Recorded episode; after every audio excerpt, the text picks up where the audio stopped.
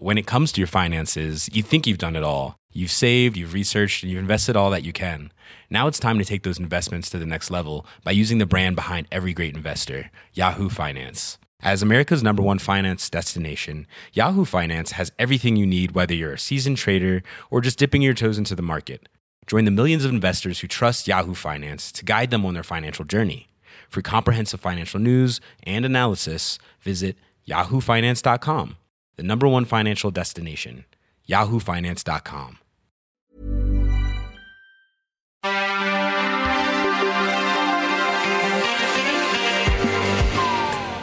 dans Next Épisode, votre podcast consacré aux séries télé tous les mardis à 19h sur Séance Radio et partout tout le temps sur Internet à retrouver à la demande sur vos applications favorites, Apple Podcast, SoundCloud, Podcast Addict, etc. Ici, on débriefera souvent, on analysera éventuellement, on s'écharpera évidemment, mais sûrement pas aujourd'hui en fait. Hein. Cher Marie Turcan, cher Anaïs Bordage, bonjour et bienvenue en enfer, un enfer totalitaire à très faible taux de natalité, dans lequel nous, les femmes, le premier qui ajoute nous, le charme se verra crever un œil, sont réduites à trois fonctions nourrir, jouer les maîtresses de maison ou assurer la reproduction. Martha, épouse ou servante, telle est la condition. On parle de Handmaid's Tale. La saison 1 a fait l'effet d'un uppercut dans le vide. La saison 2 vient de débuter sur OCS Max, un univers glauque flippant. Dystopique, vous avez dit? Ouais, vérification dans un instant, juste après l'info du jour.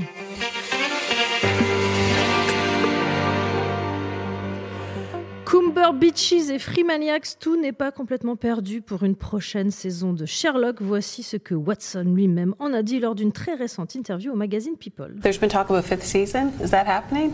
I don't know. I mean, there's always time. There's always quite a lot of time between each between each time we get together. Um, and at the moment, it does feel a little bit like we're on a bit of a hiatus. It does feel like that because at the end of the last season, you know, just the writing led you to think, oh, this is the, the last we're going to see of it for a while. I think, yeah. Oui, le dernier épisode laissait penser que c'était un goodbye définitif. Oui, c'était peut-être un peut-être mou, euh, avec de multiples points d'interrogation. C'est un peut-être quand même, ce qui est déjà mieux que rien. C'est vrai que parfois les hiatus ont été longs entre deux saisons. Est-ce que vous, vous y croyez ou est-ce que le OSEF est total? Non, non, ça crache. Moi, j'adore. En fait, il dit rien du tout dans son interview. C'est juste Benedict Cumberbatch a parlé. Et du coup, on se dit, oh, peut-être que c'est une information. En fait, il dit absolument rien. Mais là, c'est-à-dire que tout le monde a tellement dit c'est un non fermé Oui. définitif que là, d'un seul coup, il y a un ouais, peut-être, on Hum, sait pas. pause. Ouais, ouais, tu sais, les pauses, c'est comme dans les relations, ça n'existe pas. We were on a break. Ouais, peut-être qu'ils sont on a break. hein. Anaïs, t'y crois? Euh, bah moi le OSEF est total, euh, je m'en fous non. complètement. Mais alors Notre complètement. histoire s'arrête maintenant. si tu n'aimes pas Charlotte, fasse une On peut faire une pause, ouais, voilà. faisons une pause et flippons tout ensemble. Is this what freedom looks like? What will happen when I get out? There probably is no out. Gilead is within you. Can't explain this away. They will say that we're part of the resistance. If you'd shown that girl one ounce of kindness, she would never have left. I will find every person involved and then they will be punished. The Handmaid's Tale, saison 2, on retrouve en début de saison June exactement où on l'avait laissé, soit enceinte et en danger. Mesdames, la peur a-t-elle changé de camp? Spoiler, pas vraiment. Pas vraiment l'impression que ça a changé de camp. En effet, on est dans une. euh, ben, c'est la saison 2, c'est la libération de June qui va essayer de, de s'émanciper de tout ça et de faire tomber le, le- le régime. Euh, on reste dans un, premier épisode, alors qu'il devrait être sorti quand le podcast est diffusé, donc on peut en parler, qui est, euh, euh, qui est très lent, qui est, une- on se tape une scène de 10 minutes de, de pendaison, euh, avec gros suspense, c'est un peu. Et en fait, quand j'ai revu ça, je me suis dit, oh là là, ça va, ça va, ça va mal en fait. Là, on commence à aller dans quelque chose de trop routinier, d'une espèce de, de torture euh, euh, presque logique et un petit peu systématique des femmes, euh, qui, qui du coup un peu dénature le propos de la série.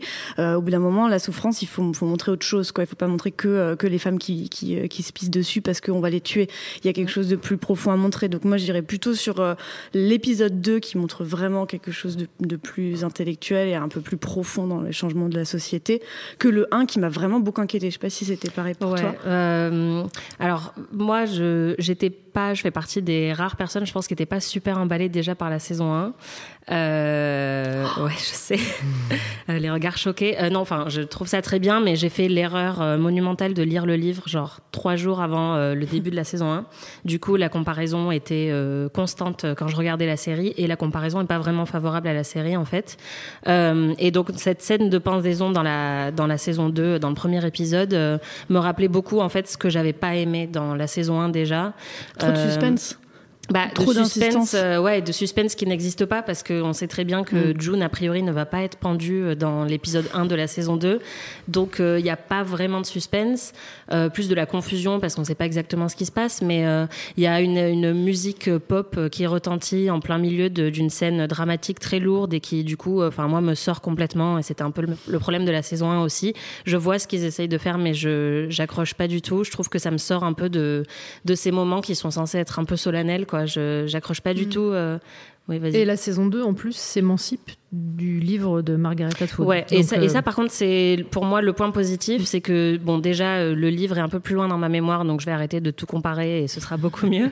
Euh, mais aussi, je trouve que la série est vraiment meilleure quand elle va au-delà de ce qu'il y avait dans le livre, euh, et notamment dans l'épisode 2 euh, de la nouvelle saison où on découvre les colonies qui étaient mentionnées dans le livre, mais qui n'étaient pas du tout explorées avec la même profondeur. On a des flashbacks qui sont vraiment excellents dans la série et dans la saison 2, on a de nouveau des flashbacks euh, très très longs et qui, qui nous permettent un peu de comprendre comment on en est, on en est arrivé là en fait, comment ce régime a pu euh, a pu être créé et instauré. Et donc ça c'est vraiment pour moi le point positif. Donc la saison 2, pour moi, est déjà un petit peu mieux parce qu'elle va aller au-delà de, de, de ce qu'il y avait dans le livre. Et donc, ils sont forcés de trouver leur propre histoire, de faire quelque chose de nouveau. Mm. Et pour l'instant, je trouve que ce qu'il y a de nouveau est, est plutôt pas mal. Après, on est, on est aussi dans une situation où maintenant on arrive après MeToo en, tant- en tant que société.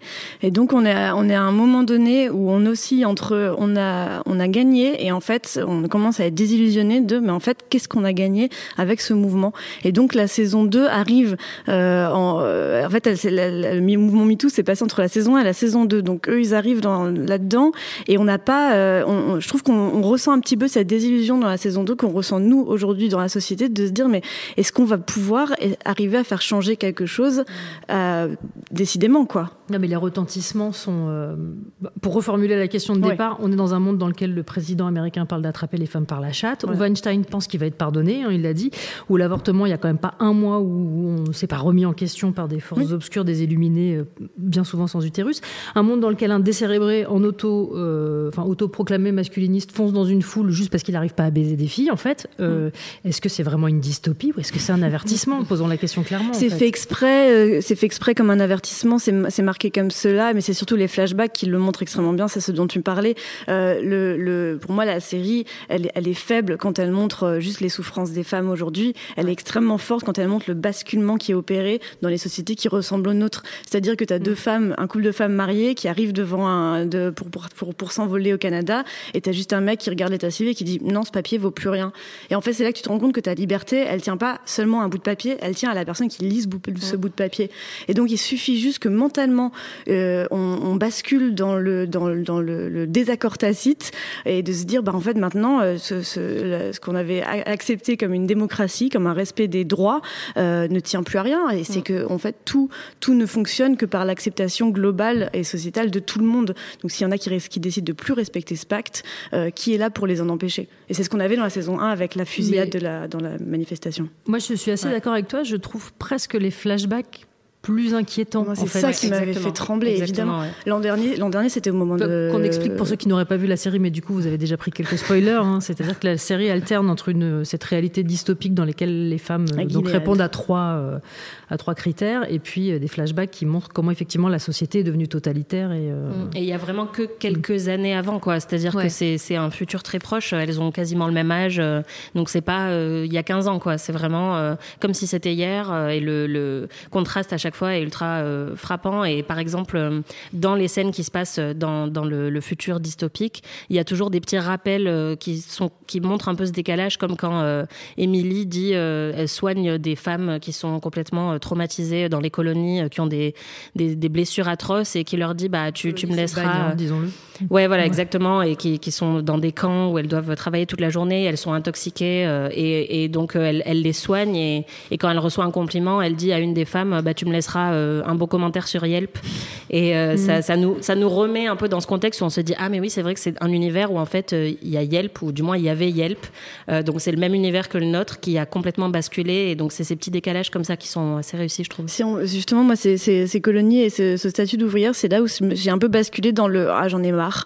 Je trouve que c'est, je trouve que c'est trop. On a, on a, on n'est pas obligé de montrer l'oppression des femmes jusqu'à les faire creuser de, des mines de soufre, quoi. Enfin, il y a, y a un moment où on avait assez bien compris comment, euh, comment opprimer, les femmes d'une certaine manière, et je trouve que c'est un petit peu là où la série pêche, c'est que c'est une série qui parle à tout le monde. Tout le monde, personne ne peut dire cette série ne me plaît pas. Cette, cette série montre l'oppression des femmes à un tel point, à une telle violence que même les mecs les plus masculinistes vont être obligés de dire bah ouais, franchement c'est pas cool. franchement c'est pas cool de violer Ah, des meufs. pas, en hein. revanche, mais c'est là, c'est là où en fait, on, on- on- c'est là où c'est son grand défaut aussi, c'est qu'elle ne, c'est qu'elle a pas cette euh, cette subtilité que pourraient avoir euh, d'autres séries qui montrent la violence un peu plus douce, et, enfin un peu plus latente.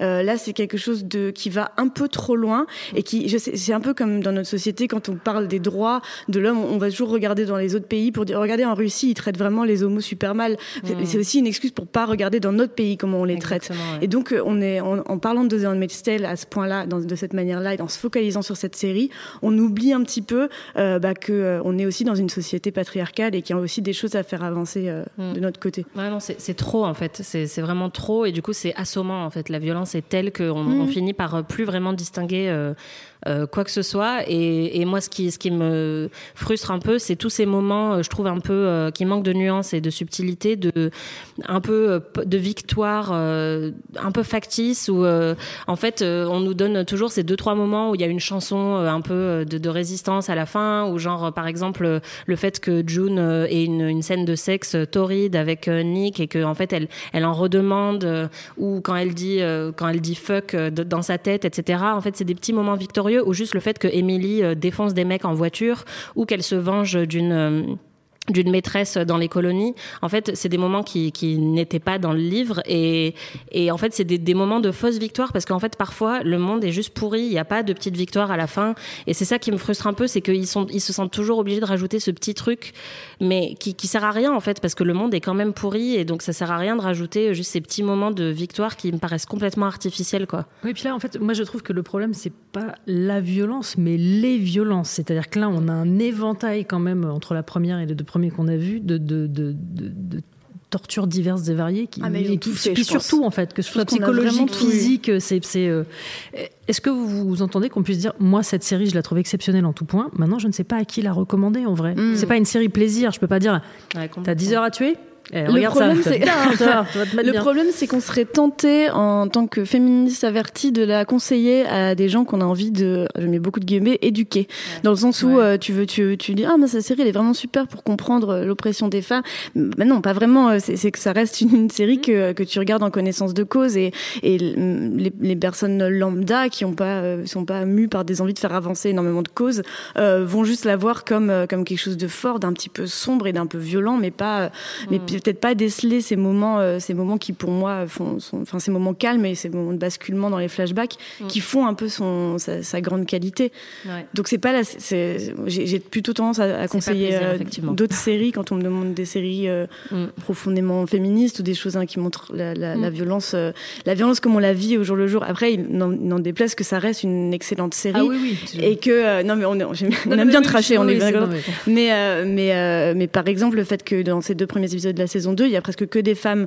Et on voit un peu comment c'est les femmes qui oppressent les femmes. Et ça ça peut extrêmement bien être être relié aujourd'hui à notre société dans le sens où bah, on fait du slut shaming, on est dans le Rihanna ou Beyoncé, on est dans le dans, dans les, les comparaisons avec avec les autres femmes en permanence. Et le, le jugement en permanence des, des autres. Et que il faut aussi montrer que le, le sexisme n'est pas l'apanage des hommes. Et c'est assez et je trouve que c'est- la, cette saison 2 va bien le montrer. Alors, le, le vrai point fort, moi, je trouve aussi de la série, puisqu'on peut maintenant parler des trucs positifs aussi, Yes. euh, c'est c'est la représentation des femmes multiples. C'est-à-dire qu'on n'est pas sur des stéréotypes et elles sont vraiment toutes extrêmement différentes, avec des passifs extrêmement différents et des aspirations euh, et des manières de gérer la douleur très différentes. Même, même June, c'est pas du tout une héroïne euh, plaisante. Enfin, je sais, je sais. Moi, il y a quand même un Je suis peu, du, d'accord. t'as un peu du mal à t'identifier quand même à cette. Fin, elle a, elle a des côtés un petit peu sombres, un peu, un peu. euh, Enfin, t'as envie d'être de son côté. Elle est badass et en même temps, il y a quand même un petit truc qui te fait, je sais pas, qui, qui, qui est pas euh, émotionnellement, c'est pas facile de s'ad- de s'adapter à elle, de s'attacher à elle. Bah, en fait, je trouve qu'il y a une distance avec euh, avec euh, tous les personnages. Enfin, je sais pas comment expliquer, mais je trouve que le,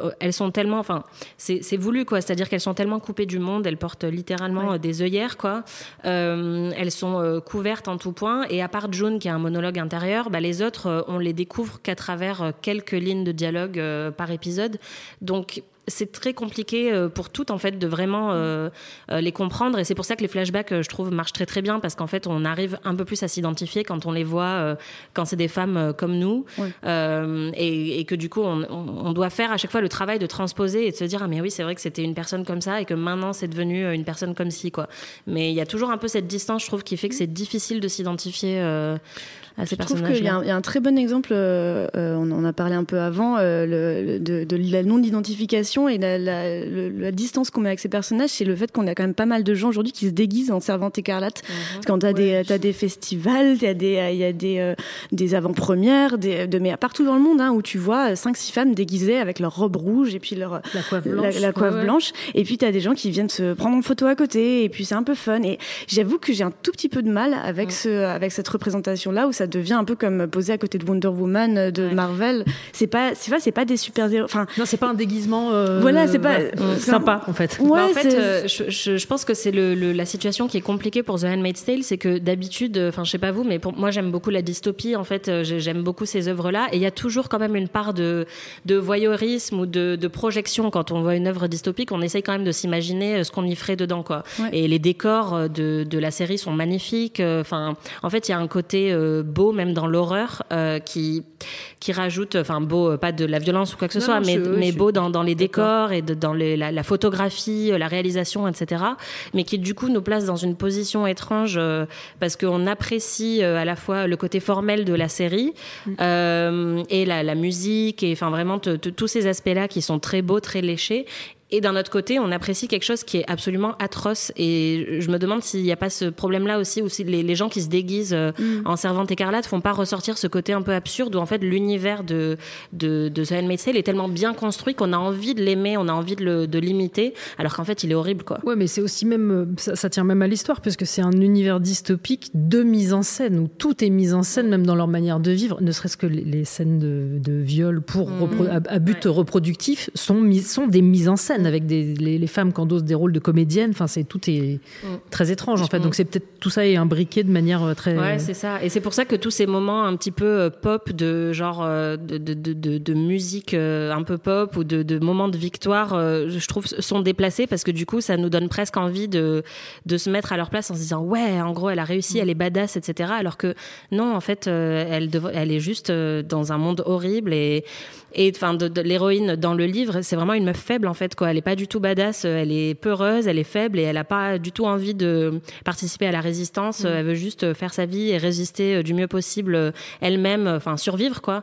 Mais euh, mais elle a pas ces espèces d'instincts de meuf ultra intrépide qui va les regarder dans les yeux et leur lancer un regard un peu défiant pour leur montrer qu'elle va pas se laisser faire C'est quoi. marrant, ça veut quand même dire qu'on peut pas adapter une, qu'on est obligé d'avoir un, un moment de- d'attribuer des, des, enfin, des attributs un petit peu plus, euh, plus, bah, on dit badass, mais on veut dire masculin, on veut dire guerrier, on veut dire Ouais, un peu revanchard. Et, euh, et, euh, on est, on, du coup, ça, on est quand même là dans une espèce d'aseptisation euh, du livre.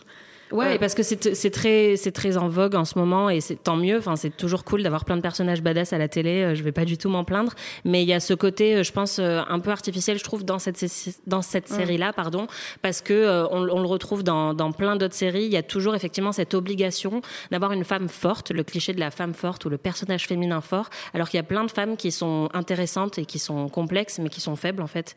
Et la June du livre, elle est juste faible et peureuse, et, et on s'identifie même à elle pour ça en fait, parce qu'on se dit bah moi je suis pas badass. Moi Bah, si je me toujours la même retrouvais question. Qu'est-ce que si j'étais à sa place, fait, chez ouais. voilà, fait. bah moi j'aurais rien fait, j'aurais attendu euh, patiemment euh, la mort. Pas ou, euh, coupé je ton oreille euh, dans. Voilà, et donc en fait, ces moments de défiance, euh, du coup, euh, moi, ils me sortent un peu du, du truc parce que je me dis, bah en fait, euh, non, j'ai pas besoin qu'elle soit badass euh, à tout moment. J'ai juste besoin de voir euh, un peu, euh, ouais, ce que ce que ça serait euh, la vie euh, sous ce régime-là, quoi. Et puis avec les, on parlait des costumes, mais en fait, il faut aussi se, se rappeler que c'est un, un gros plan com aussi, et que du coup, euh, ben, euh, la- en ce moment, ils ont entre les mains un produit un peu étrange, parce qu'ils ont Exactement. envie de faire de la thune là-dessus, et ils ont envie de mettre en avant leur, euh, leur série. C'est compliqué, de faire- c'est compliqué de faire du merch. Exactement. Comment tu fais du merch? Ah Mais mais c'est exactement ça. ce qu'on a. Tu peux, tu, tu peux pas euh, vraiment, vraiment capitaliser là-dessus. Et pourtant, c'est leur plus gros succès en ce moment. Ouais.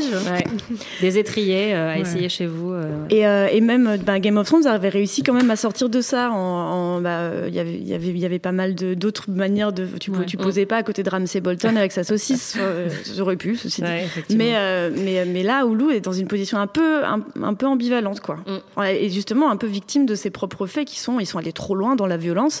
Et du coup, bah, comment, comment tu capitalises là-dessus? Oui, parce qu'en plus, si tu dois surenchérir à chaque épisode, parce qu'on a déjà tellement vu de formes de violence différentes, euh, comme tu disais, que, enfin, je sais pas comment ils vont tenir. euh, extrêmement intelligent d'aller justement maintenant dans la douceur et Mm. dans le dans le dans quelque chose de, de plus euh, susurré et un peu moins montré quoi. Mm. De vraiment montrer la, les, Ouais. répercussions Et l'intrigue politique, quoi. Je, je crois qu'on va voir un peu Ah ouais, on plus la voit de, très, très le- du rôle, par exemple, que Serena a joué dans, dans le, le- le développement de ce régime qui est, politique. qui est pas euh, loin d'être un des personnages qui me fascine le plus, je dois Bah dire. ouais, parce que euh, justement, Serena, qui est donc la femme de, du- l'homme euh, pour qui June doit procréer. Mm. Pour le faire un peu près Ouais. Et qui est assez atroce, mais c'est ça qui est Ouais. intéressant, c'est ce que tu disais en fait, même dans la dans la diversité des femmes qu'on voit, bah il y a aussi des femmes qui sont sexistes en fait, et ou qui sont, sont misogynes coupables. et qui sont conservatrices et qui sont plein de choses que cette femme est.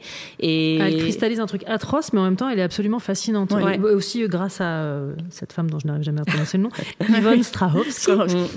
Ouais, ouais, non, l'actrice est très bien et, Elles sont effectivement très bien. euh, Si on doit dire un truc quand même Oui, oui, très oui, positif, il y a Et un Alexis Bledel, qui est quand même pas connue pour son jeu d'actrice formidable dans Gilmore Girls, et Elle est incroyable. incroyable. quoi. Moi, c'est mais- cœur avec les doigts pour Samira Wiley, Forever. Ah oui, Ouais, on la voit peu. effectivement. Qu'on voit, on n'a pas encore vu dans la saison 2, je Non, on crois, la voit mais, peu.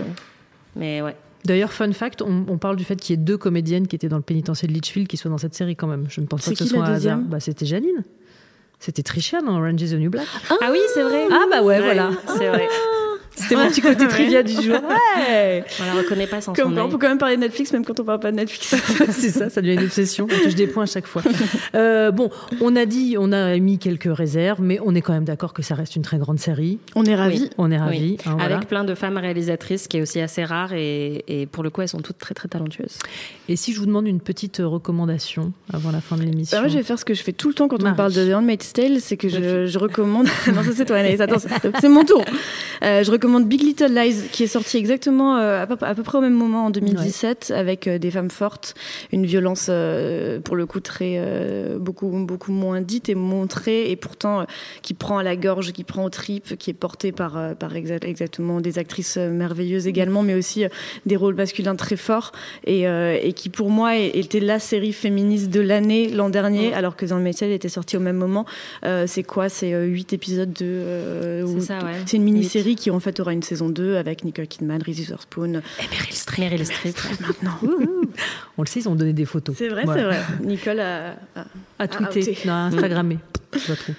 Anaïs. Euh, bah, moi, puisqu'on parlait de femmes badass, euh, une, une série dont on parle, Buffy, euh, dont je n'ai parlé. euh, non, non, je voulais parler de Killing Eve, qui est une série dont on parle beaucoup en ce moment, qui est donc la nouvelle série de Phoebe Waller-Bridge, qui avait créé Fleabag. Et Crashing. Et ouais, et donc là, qui n'a rien à voir puisque c'est une série d'espionnage, donc avec Sandra Oh, Christina Young de Grey's Anatomy, qui joue une une espionne, enfin qui est pas vraiment, enfin qui travaille plus dans l'administratif, on va dire, mais qui travaille au MI5 et qui ou MI6, je sais plus lequel des deux. Ah, MI, quoi.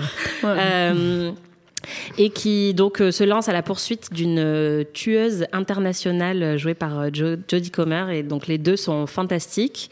Euh, c'est assez rare de voir un duo d'actrices comme ça. Euh, Il y a quasiment pas d'hommes dans la série, euh, même si tous les rôles sont extraordinaires euh, et notamment Sandra Oh et Johnny Jodie Comer qui sont incroyables. Euh, Sandra Oh, je crois que c'est la première fois qu'elle a un rôle euh, principal euh, dans une série et vraiment euh, elle fait elle fait un travail extraordinaire. C'est très très drôle parce que c'est quand même Phoebe Waller-Bridge donc euh, même même si c'est une série d'espionnage avec euh, voilà des, perruques et des changements de d'endroits sur la planète, etc. On a quand même l'humour très british de Phoebe Waller-Bridge qui vient un peu pimper tout ça.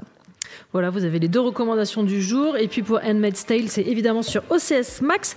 Merci beaucoup Anaïs Bordage. Merci Marie Turcan. Next épisode, c'est terminé. Rendez-vous mardi prochain, même heure.